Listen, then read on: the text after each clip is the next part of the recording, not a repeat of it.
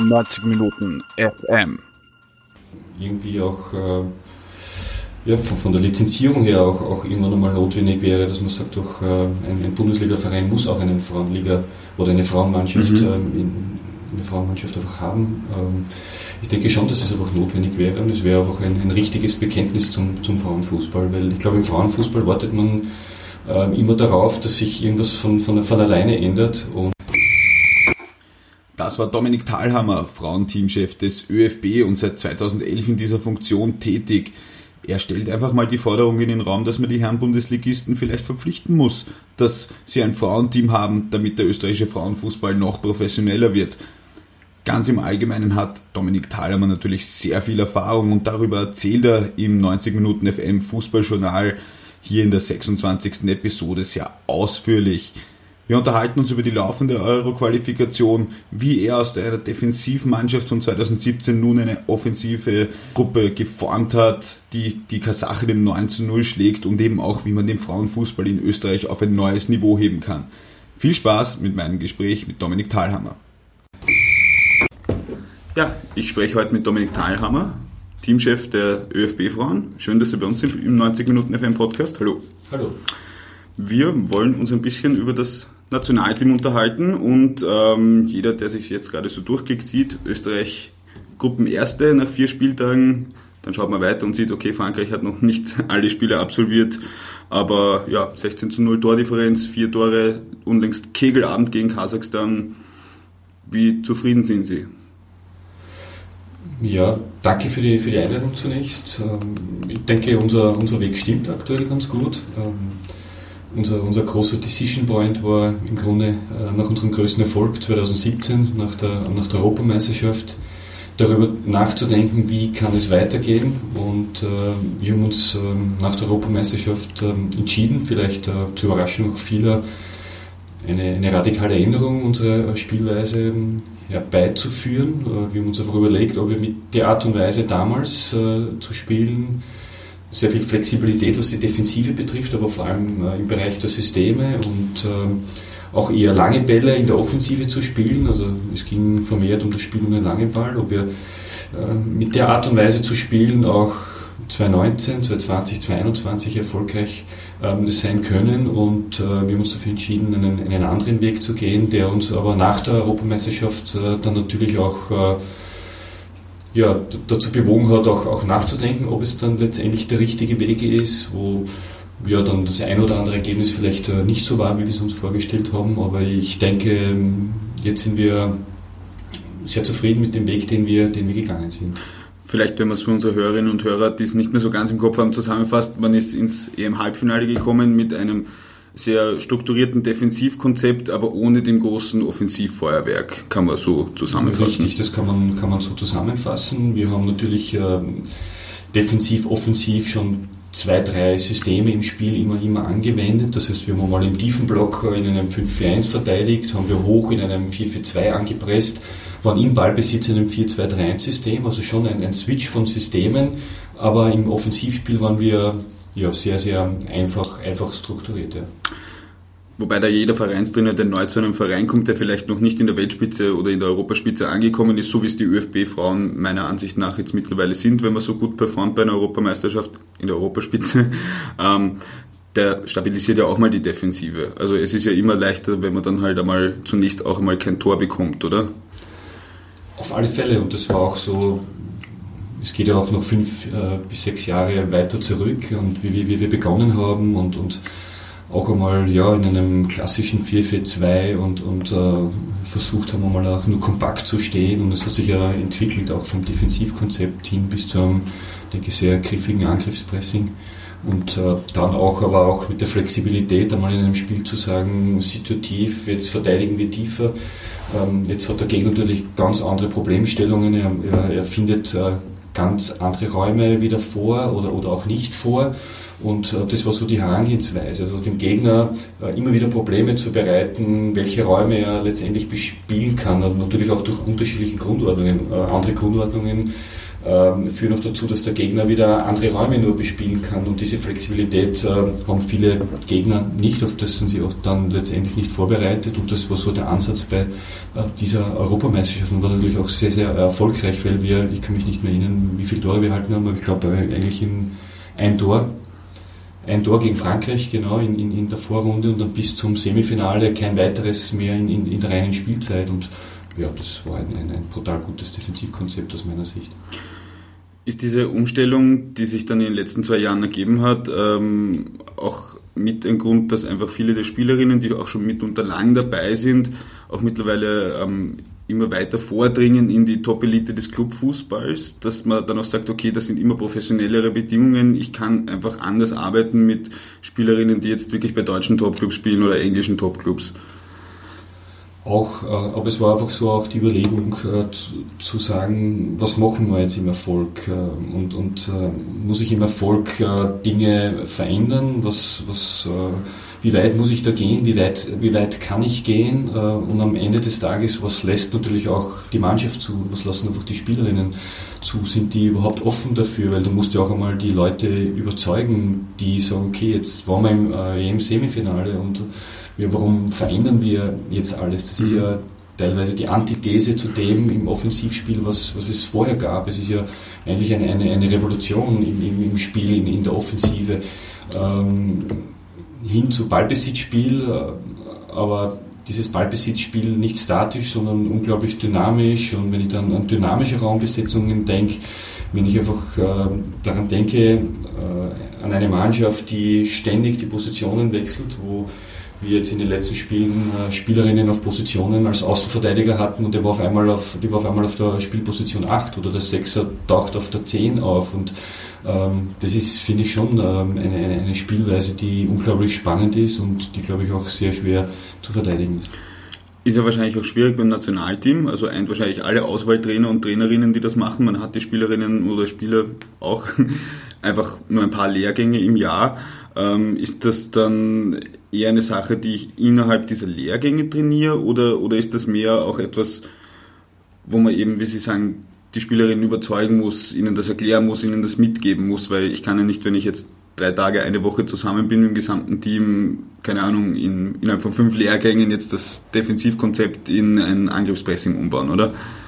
Ja, also eine, eine klassische Überzeugungsarbeit. Also wenn ich mir so Mannschaften, weiß nicht, in der, in der Männerbundesliga wie Lask anschaue und wenn, wenn ich sehe, wie die ihr Pressing spielen, dann habe ich das Gefühl, dass die das äh, aus einer großen Überzeugung heraus machen. Und, und äh, ich denke, das ist so die Funktionslust, die man entwickeln muss mhm. für das, was man tut. Glaube ich, nur dann kann man auch äh, in den Bereichen extrem gut sein. Und, und es hat natürlich auch, auch gebraucht eine Zeit lang, aber wenn man dann mit der Zeit einfach sieht, wie wie sie Dinge einfach am Platz einfach umsetzen, aber mit welcher Freude und, und Begeisterung. Und, und, so weit muss man kommen und das ist, glaube ich, ein sehr, sehr schwieriger Prozess ähm, am Anfang, äh, ein, ein, sehr, sehr schwieriger ähm, Überzeugungsprozess, der einfach gelingen muss, wo man natürlich immer wieder auch zweifelt und, und äh, kann, das, kann das auf die Art und Weise funktionieren. Und dann haben wir auch äh, in, in den letzten eineinhalb Jahren gegen sehr, sehr viele starke Gegner gespielt, wo, wo gegen Deutschland, gegen England, gegen, gegen Schweden, wo wo dann natürlich auch von außen die Frage kommt, na ja, warum sind die Ergebnisse jetzt nicht so gut, äh, obwohl das natürlich jetzt Gegner sind, mit denen wir uns jetzt auch noch nicht so vergleichen können und auf dem Level sind wir einfach aktuell auch noch nicht. Aber ja, das war schon eine, eine sehr, sehr ähm, schwierige, schwierige Phase. Jetzt nehme ich da so ein bisschen den Chef der Trainerausbildung mit rein. Wie bringt man das den Leuten bei, so diese Umstrukturierung? Geht das viel über Videostudium? Macht man das viel über Spielformen oder halt über Erklären einfach? Ich denke, es ist eine Methodenvielfalt und ich glaube, es ist für jeden Trainer einfach sehr, sehr wichtig. Man muss auch sehr, sehr viel an der Tafel arbeiten, man muss sehr viel mit Videos arbeiten, äh, man muss sehr, sehr viel am Platz arbeiten, muss dann Trainings wieder analysieren und vom Training dann wieder in die, in die Analyse einfach hineingehen, in die Theorie. Also es ist, denke ich, ein ständiger Methodenmix und ich glaube, das zeichnet auch ähm, einen, einen Trainer aus, weil Vermittlung ist eine der wichtigsten Kompetenzen, die ein, ein Trainer ähm, am Ende des Tages auch haben muss. Das heißt, wenn ich jetzt Pressing-Triggerpunkte, wo dann äh, die Sechserin herausschieben muss, die Außenverteidigung davor erkläre, ist es eigentlich egal, mit welcher Methode ich es an die Frau, respektive den Mann bringe, es muss halt einfach ankommen und ich raus, muss herausfinden, was zu meinem Team passt. Verstehe ich das richtig? Stimmt und vor allem im Nationalteam muss es natürlich auch sehr effizient sein, weil einfach die Zeit äh, nicht da ist und ähm, da nutzt man natürlich auch äh, ab und zu auch die Zeit zwischen den Lehrgängen, indem man einfach den Spielerinnen einfach Videosequenzen schickt und, und sie einfach diese wieder zurückschicken und äh, wenn möglich auch dokumentiert zurückschicken, wie sie sich in der Situation einfach sehen. Also man muss einfach die Zeit so effizient wie möglich ja, nutzen. Wenn wir uns jetzt wieder kurz einpendeln auf die laufende Qualifikation, ähm, kommen ja äh, im Frühjahr die zwei großen Spiele mit den Französinnen, die ja wirklich ein absolutes Weltklasse-Team sind, ähm, die jetzt, wie gesagt, tabellarisch einfach noch ein bisschen dahinter sind. Ähm, ja, äh, kann man in einer Gruppe, wo man mit den Französinnen, auch wenn die anderen Teams in der Weltrangliste deutlich schwächer gestellt sind, ich glaube, die Serbinnen sind auf Platz 41 derzeit, also doch deutlich dahinter, ähm, Darf man da so von einem Gruppensieg träumen? Darf man da von Anfang an träumen? Oder wie weit ist man da jetzt eben von einem Weltklasse-Team entfernt? Glaube ich, Platz 4 Stand heute, ähm, 19. November. Ich glaube, träumend darf man immer und, und, und, soll man auch immer. Und das hat uns, glaube ich, in den letzten Jahren ausgezeichnet. Die Realität zeigt aber dann schon, schon was anderes. Also äh, Frankreich ist einfach ein, eine, eine Top-Mannschaft. Die haben Spielerinnen, die extrem schnell sind, äh, athletisch top sind und äh, ich denke aber auch, dass, dass Frankreich äh, als Mannschaft vielleicht nicht so perfekt ist und denke ich, dass diese Mannschaft nicht immer an ihrem absoluten Level spielt. Ich habe mich schon gefragt, warum diese Mannschaft bei der, bei der Weltmeisterschaft vielleicht nicht den Erfolg hat, den sie eigentlich haben müsste. Und äh, ich glaube schon, dass, da, dass es da Möglichkeiten gibt, aber ich denke, man braucht äh, einfach einen, einen Top-Tag. Wir brauchen unsere Spielerinnen, die auch noch äh, weiter an sich arbeiten, auch weiter an ihrer Physis arbeiten, weil gegen einen Gegner wie Frankreich, da braucht man nicht nur eines, da braucht man nicht nur das Spiel gegen den Ball, sondern, sondern auch das Spiel äh, mit dem Ball, welches wir jetzt auch äh, entsprechend adaptiert haben und, und von daher äh, wird man dann extrem einfach gefordert sein. Und dann ist die Frage, ob man das über weite Strecken des Spiels auch so ausspielen wird können. Sie haben so rund um das Kasachstan-Spiel gesagt, Frankreich ist ein absolutes Weltklasse-Team. Ich glaube aber, dass wir ihnen näher dran sind als noch vor Beginn der Qualifikation.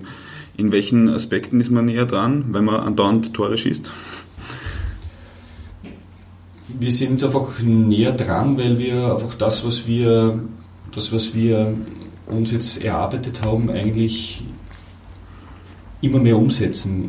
Ich glaube, wir haben auch in den Spielen gegen, gegen Schweden und, und England, haben wir eigentlich in, in Teilaspekten, in Phasen des Spiels, haben wir Dinge extrem gut umgesetzt, aber noch nicht in der Häufigkeit mhm. und äh, in dieser Frequenz. Und, und, das konnten wir damals noch nicht. Und da waren wir noch nicht stabil. Und äh, es ist natürlich jetzt eine These, die ich aufstelle. Und ich glaube einfach, dass wir jetzt äh, stabiler sind.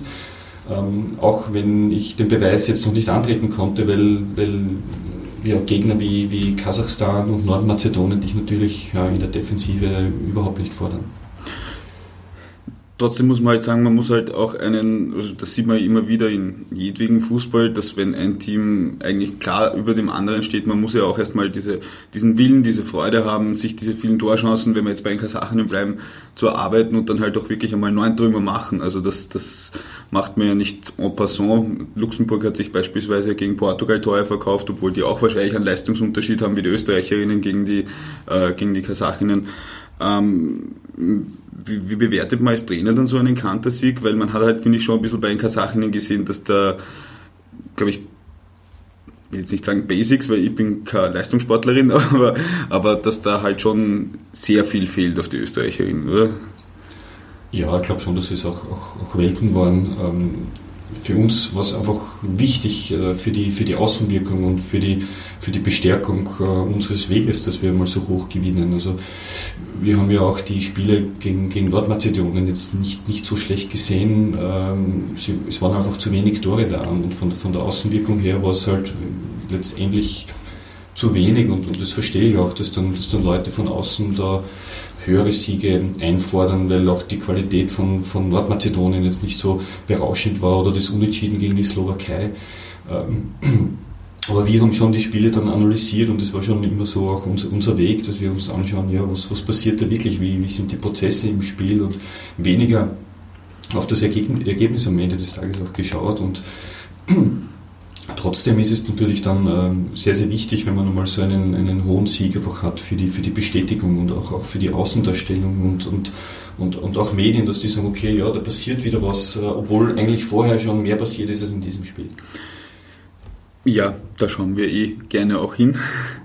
Ähm, jetzt habe ich mir vorhin so ein bisschen die, die Gruppen angeschaut. Es ist äh, die Spiele gegen Frankreich hin oder her, die drei besten Gruppen zweiten fahren hin. Ähm, ist das auch nach Erfahrung der letzten EM jetzt schon noch ein Ziel, dass man sagt, okay, wir wollen da dabei sein bei der Euro?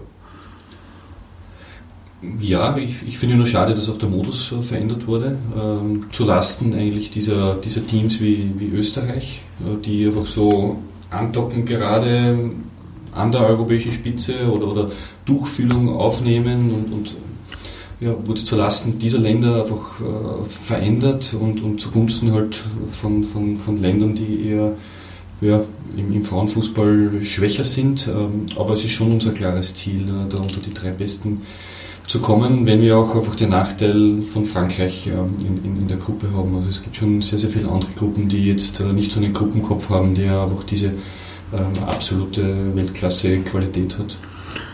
Ja, aber das ist jetzt nun mal halt so. Also, ja, nehmen wir eh an, ja. Ja, und ich glaube, also auch von den, von den Gegnerinnen, glaube ich, ist da jetzt ein Platz unter den besten drei zweiten, ist das richtig besten drei zweiten, wirklich. Ja, es, es hängt natürlich sehr, sehr stark davon ab, äh, wie, wie auch die anderen Gruppen einfach äh, spielen. Es kann natürlich auch sein, dass alle Spiele gegen die, gegen drei bis fünf ausreichend sind, wenn wir einfach diese gewinnen. Ja. Aber es kann auch sein, dass man möglicherweise einen Punkt gegen Frankreich braucht. Und, ja. und das macht dann die Sache natürlich dann um, um einiges schwieriger. Ja.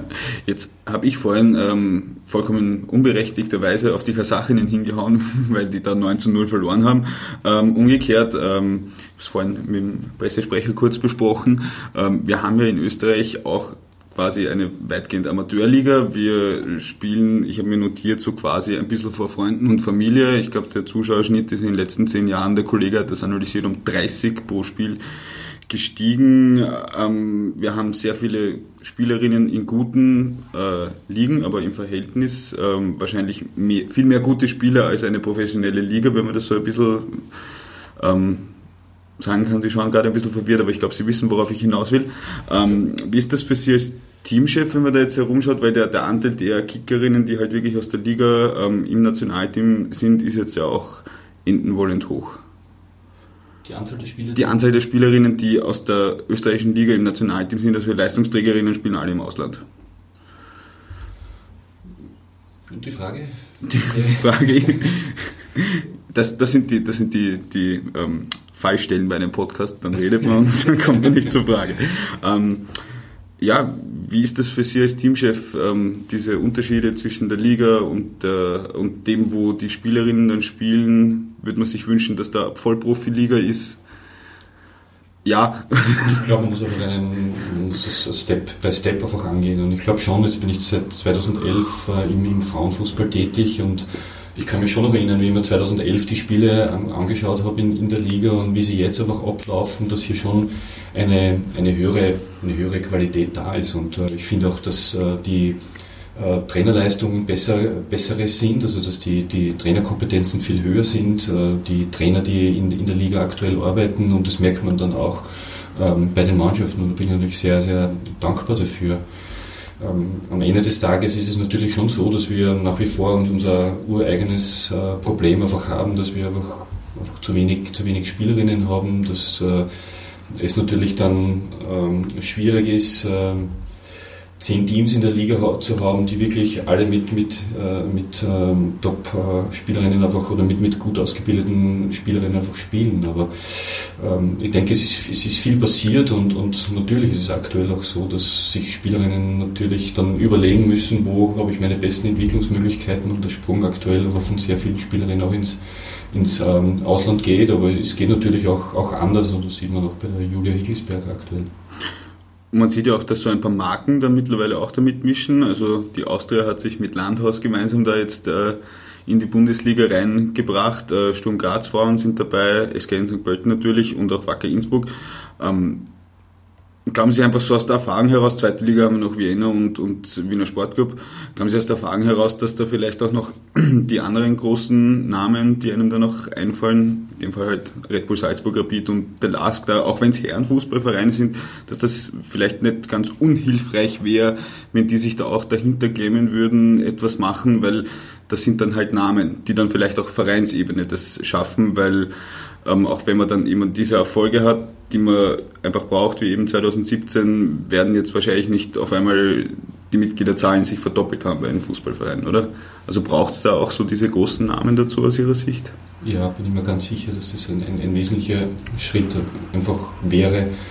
Ähm, ich weiß nicht, ob sich von, von selber entwickeln wird, dass, dass das so sein wird oder ob es äh, irgendwie auch äh, ja, von, von, der Lizenzierung her auch, auch irgendwann einmal notwendig wäre, dass man sagt, doch, äh, ein, ein Bundesliga-Verein muss auch einen Frauenliga oder eine Frauenmannschaft, mhm. ähm, eine Frauenmannschaft einfach haben. Ähm, ich denke schon, dass es einfach notwendig wäre und es wäre einfach ein, ein richtiges Bekenntnis zum, zum Frauenfußball, weil ich glaube, im Frauenfußball wartet man äh, immer darauf, dass sich irgendwas von, von, von alleine ändert und äh, es hängt sehr, sehr stark von, von den handelnden Personen ab, mhm. ob die den Frauenfußball gesonnen sind und das geht von der Bundesliga runter bis in irgendwelche Landesverbände. Da gibt es viele tolle Leute, die sich da extrem engagieren, aber viele auch nicht. Und ähm, ich denke, ein bisschen mehr Nachdruck wäre da wünschenswert und wenn wir in Österreich darauf warten, dass sich das von alleine entwickelt, ähm, dann, dann wird es einfach so einfach nicht funktionieren und das habe ich schon auch einige Male deponiert und das ist meine, meine, meine klare Meinung. Natürlich würde ich mir wünschen, dass auch Vereine wie, wie Red Bull Salzburg einfach hier ähm, aufspringen und dass auch äh, vielleicht diese Vereine dann denke ich ja das Potenzial dahinter erkennen, weil man natürlich auch äh, andere ähm, ein anderes Klientel auch anspricht äh, als, als diejenigen, die vielleicht zum Männerfußball gehen und, mhm. und äh, ich glaube, das wäre einfach ein sehr, sehr wichtiger Schritt. Das heißt, was die Lizenzierung betrifft, das wäre dann so, wie wenn ich sage, okay, wenn ich jetzt einen Verein in einem Dorf gründe, brauche ich, glaube ich, in Niederösterreich 14 Nachwuchsmannschaften zu beiden her. Und das heißt, wenn ich jetzt sage, ich spiele Regionalliga, Bundesliga, erste, zweite Liga, braucht der Verein halt auch vier Frauenteams oder so irgendwas in die Richtung wäre der Wunsch. Also einfach Kampfmannschaft. Ja, zum Beispiel. Also ich denke, Vereine brauchen ja auch Akademien etc. Und die Frage, braucht man auch Frauenteams? Mhm. Ist, ist, das notwendig? Und äh, ähm, was, was die kleineren Vereine betrifft, ähm, ist natürlich die Frage, wenn ich jetzt 100, 100 Nachwuchsspieler, äh, Jungs äh, in einem Verein habe, warum ist es nicht auch möglich, zehn Mädchen dort einfach zu haben und, und, und äh, am Ende des Tages einfach zu fördern? Und äh, Natürlich ist es immer, immer besser, wenn man irgendwelche Bonussysteme hat, ähm, aber das erfordert natürlich auch ähm, entsprechende finanzielle Ressourcen, um das letztendlich umzusetzen. Und äh, wenn man Ja zum Frauenfußball sagt, dann, dann braucht es, glaube ich, schon ein bisschen, ein bisschen mehr. Das heißt halt wirklich top-down und nicht warten, bis was passiert. Ich glaube, dass die Strategie vom, vom ÖFB und den Landesverbänden grundsätzlich einmal top war, dass man einfach gesagt hat, 2011 jetzt äh, äh, gründen wir mal eine Akademie und, und versuchen, äh, die Spitze zu verbessern, was in den letzten Jahren auch äh, im Bereich des Nationalteams einfach passiert ist, welchen Staff wir mittlerweile haben, welche, welche Möglichkeiten wir mittlerweile haben. Also ich denke, das soll eher ein bisschen Unterschied zum Herrennationalteam sein, das ist klar, aber ich glaube, viel fehlt auch nicht mehr. Ähm, und da ist einfach unglaublich viel passiert, aber ich denke, jetzt muss man extrem und mit Nachdruck auch an der Basis arbeiten. Ja, ich, ich persönlich halte diese, diese Gegenargumente, wo man dann immer sagt, ja, da schaut ja keiner zu, die halte ich hier irgendwie überhaupt nicht aus, weil es ist ja, wenn es nicht gefördert wird und wenn es nicht vom Verband und Bund gefördert wird, wer soll es denn dann sonst fördern? Also dann denke ich mir, weil wenn ich jetzt sage und nur Zuschauerzahlen vergleiche, dann sage ich jetzt mal ganz böse, als der, der jede Woche sich die Zuschauerzahlen in der Bundesliga anschaut, dann kann man in Mattersburg das Pappelstadion auch zusperren, weil 2000 Leute ist für eine Bundesliga spielt ja auch nicht viel, oder? Ähm, ist das braucht es da vielleicht, also ich kenne das nur aus anderen Sportarten, zum Beispiel aus dem Tennis, da haben wir mit Thomas Muster auf einmal wollten alle Tennis spielen, jetzt ist Dominik Thiem da und dazwischen wollte niemand Tennis spielen, so mehr oder weniger. Braucht es da vielleicht noch so diesen, diesen einen Kick, das was sich ähm, ein, ein, ein, eine Clubmannschaft aus Österreich im Europacup weit kommt oder dass das Frauennationalteam einen Coup schafft, eh einen noch größeren, ist ja kaum noch möglich, ja, ähm, dass dieser Funke dann auch überspringt, dass die Leute sagen, okay, ah, dann fahre ich halt nach Neulenkbach und schaue mir dort das Spüren oder schaue mir die Sturm Graz Frauen an. Brauchst du also diesen Leuchtturm? Ja, der, der hilft natürlich sehr, sehr stark und, und äh, eine gewisse Nachhaltigkeit, was natürlich auch, auch Erfolge betrifft. Und, und äh, man hat ja nach der Euro dann sehr, sehr stark gespürt, also dass dann schon eine gewisse Euphorie da war und, und wir hatten in den Spielen nach der Euro gegen Israel, gegen, eigentlich gegen einen schwachen Gegner, sehr, sehr viele Zuschauer in, in der Südstadt. Also es, die Leute sind dann schon, schon gekommen und es hat dann ein bisschen auch, auch wieder nachgelassen mhm. und, und, ich denke, jetzt ist wieder was ähm, im Entstehen und, und auf Clubebene ist es natürlich genauso wichtig, wenn du mal ja, im Verein einmal vielleicht ins Viertelfinale vordringt und mhm. äh, äh, weiterkommt. Äh, aber es ist natürlich auch schwierig für die, für die Vereine in, in der österreichischen Liga, weil sie halt dann unter der Woche auch sehr, sehr wenig ähm, gefordert werden. Und, und ähm, ja, da ist halt auch strukturell die Frage, ob man vielleicht kurzfristig auch eine Änderung der Ligenstruktur helfen kann. Aber gibt, da gibt es viele Dinge, die man vielleicht andenken kann. Jetzt haben wir zehn Vereine. Was, was wäre so eine Änderung? Ich denke, dass zumindest acht, acht einmal helfen würden ähm, zumindest den Schritt einmal zu tun, äh, um äh, hier ja, mehr Spiele am Ende des Tages zu haben, die den Vereinen hilft, äh, mehr gefordert zu werden im täglichen Ligabetrieb im Alltag. Also so ein bisschen wie die Meistergruppe in der Bundesliga, dass die Besten halt untereinander dann spielen, oder? Zum Beispiel. Es ist zwar nur eine, eine strukturelle Änderung, wie ja. man vielleicht kurz- oder mittelfristig vielleicht. Ja, ja. Okay, ähm, wenn wir jetzt ähm, so ein bisschen in die Zukunft schauen, Sie haben ja, soweit ich weiß, einen unbefristeten Vertrag hier und ähm, es spricht auch wenig dagegen, Sie wegen sportlichen Misserfolgs einfach rauszuschmeißen. Ähm, Sie haben 2017 mit dem damaligen Kollegen für 90 Minuten, haben Sie so gesagt, ähm, Top 20 äh, in äh, na, Top 15 in der Weltregister und vielleicht Top 10 in Europa, das wäre machbar. Jetzt haben wir zwei Jahre später. Stimmt das noch immer so für Sie? Ja. Jetzt gerade sind wir 21, glaube ich, habe ich heute in der Früh nochmal nachgeschaut. Jetzt sind wir 21, ja. Also ich, ich glaube schon, dass es, dass es ähm, einfach so eine, eine Vision natürlich sein kann, wo man, wo man, wo man hinkommen kann und, und ähm, Träumen ist erlaubt äh, und äh, ich denke, man braucht einfach so hochgesteckte Ziele. Wir haben jetzt, äh, denke ich, eine Mannschaft, die bei der Euro einer der jüngsten war, wenn nicht die jüngste, bin mir auch nicht ganz sicher. Und äh, die sind jetzt auch noch in einem guten Alter. Es kommt die ein oder andere nach. Also ich glaube schon, wenn man da weiter, weiter dran arbeitet, wenn man, wenn man einfach eine Mannschaft entwickelt, die einfach ein gewisses Alleinstellungsmerkmal hat. Weil ich glaube, dass es nicht funktionieren kann, und das ist einfach meine persönliche Meinung, wenn man einfach so spielt wie die anderen.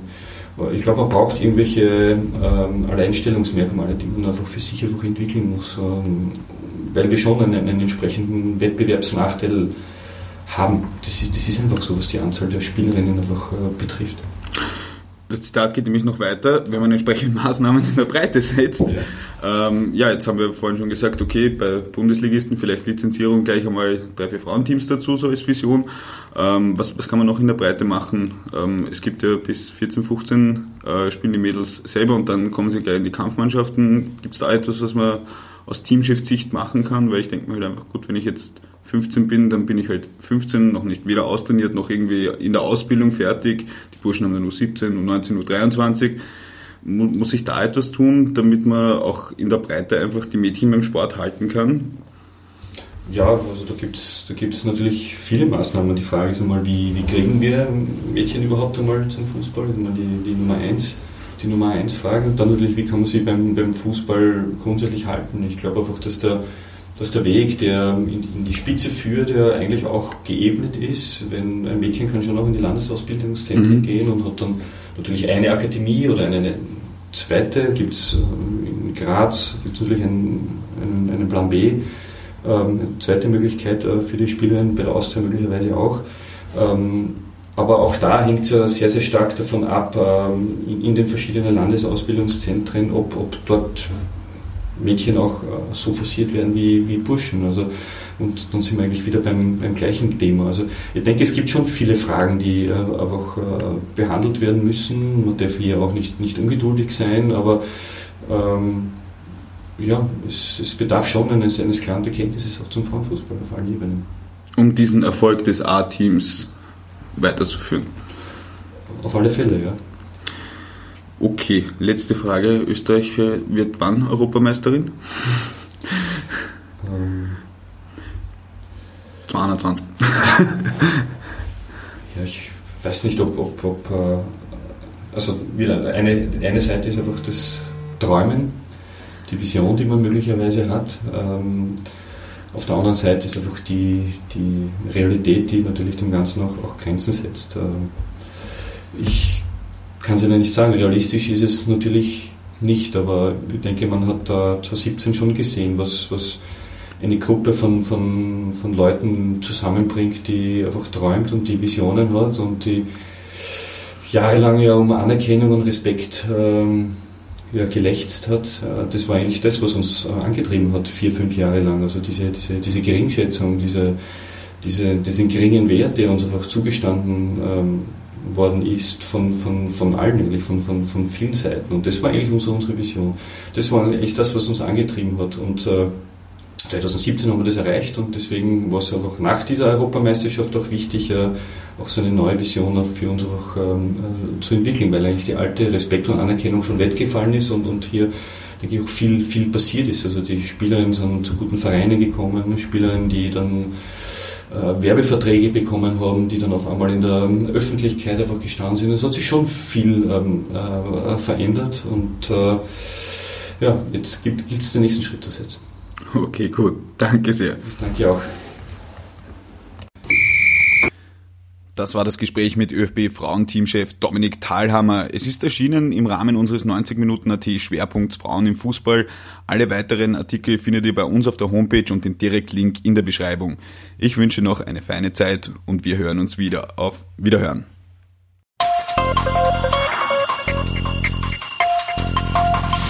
Neunzig Minuten FM.